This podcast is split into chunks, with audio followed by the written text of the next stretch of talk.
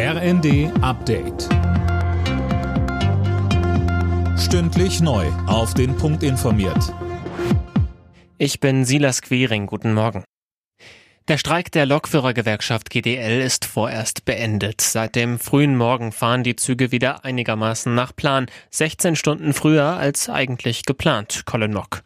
Ja, genau. Bei Bahn und GDL sitzt man jetzt wieder am Verhandlungstisch. Zusammen hat man sich auf eine Friedenspflicht geeinigt. Das bedeutet, mindestens bis zum 3. März wird es keine weiteren Streiks geben.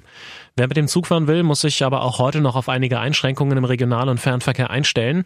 Bis sich alles wieder eingependelt hat, sollten sich Fahrgäste deshalb vor Abfahrt rechtzeitig informieren, heißt es von der Bahn. In vielen deutschen Städten haben auch an diesem Wochenende wieder Zehntausende Menschen gegen Rechtsextremismus demonstriert. Etwa in Hamburg sprachen die Organisatoren am Abend von rund 100.000 Menschen.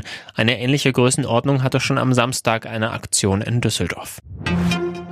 Es ist nicht mehr lang bis zur Europawahl im Juni und SPD und FDP schalten allmählich in den Wahlkampfmodus. Beide Parteien haben jetzt ihre Spitzenkandidaten aufgestellt. Mehr von Finn Riebesell.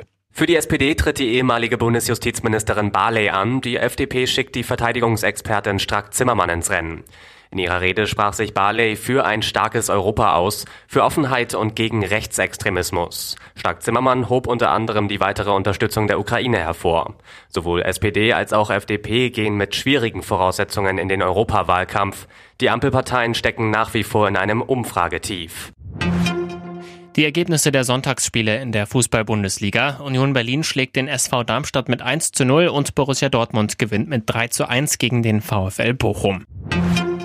Frankreich ist Handball-Europameister. Die Franzosen setzten sich im Finale gegen Dänemark mit 33 zu 31 durch. Zuvor hatten die deutschen Handballer die Bronzemedaille verpasst. Gegen Schweden verlor das DHB-Team mit 31 zu 34.